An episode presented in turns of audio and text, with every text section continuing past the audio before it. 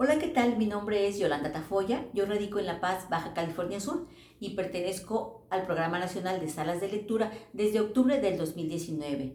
He trabajado como mediadora con públicos juveniles, con personas de la tercera edad, pero sobre todo con niños y niñas, sí, con el público infantil.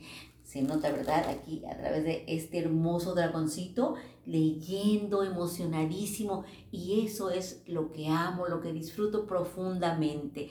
Este hermoso programa me lo ha permitido contar historias, viajar a través de la imaginación, crear mundos maravillosos con los niños.